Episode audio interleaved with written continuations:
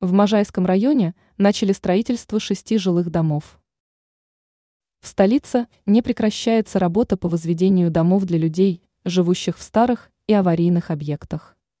Горожане получают новое жилье, наслаждаясь жизнью в комфортных условиях. По информации агентства «Москва», пресс-служба Департамента строительства Москвы со ссылкой на руководителя Департамента строительства Москвы Рафика Загруддинова сообщила о запуске строительства шести домов. Данные объекты будут находиться в Можайском районе Москвы. Их площадь составит 81,7 тысячи квадратных метров. Строительные работы проходят в рамках программы по реновации. Отмечается, что в квартирах появится улучшенная отделка.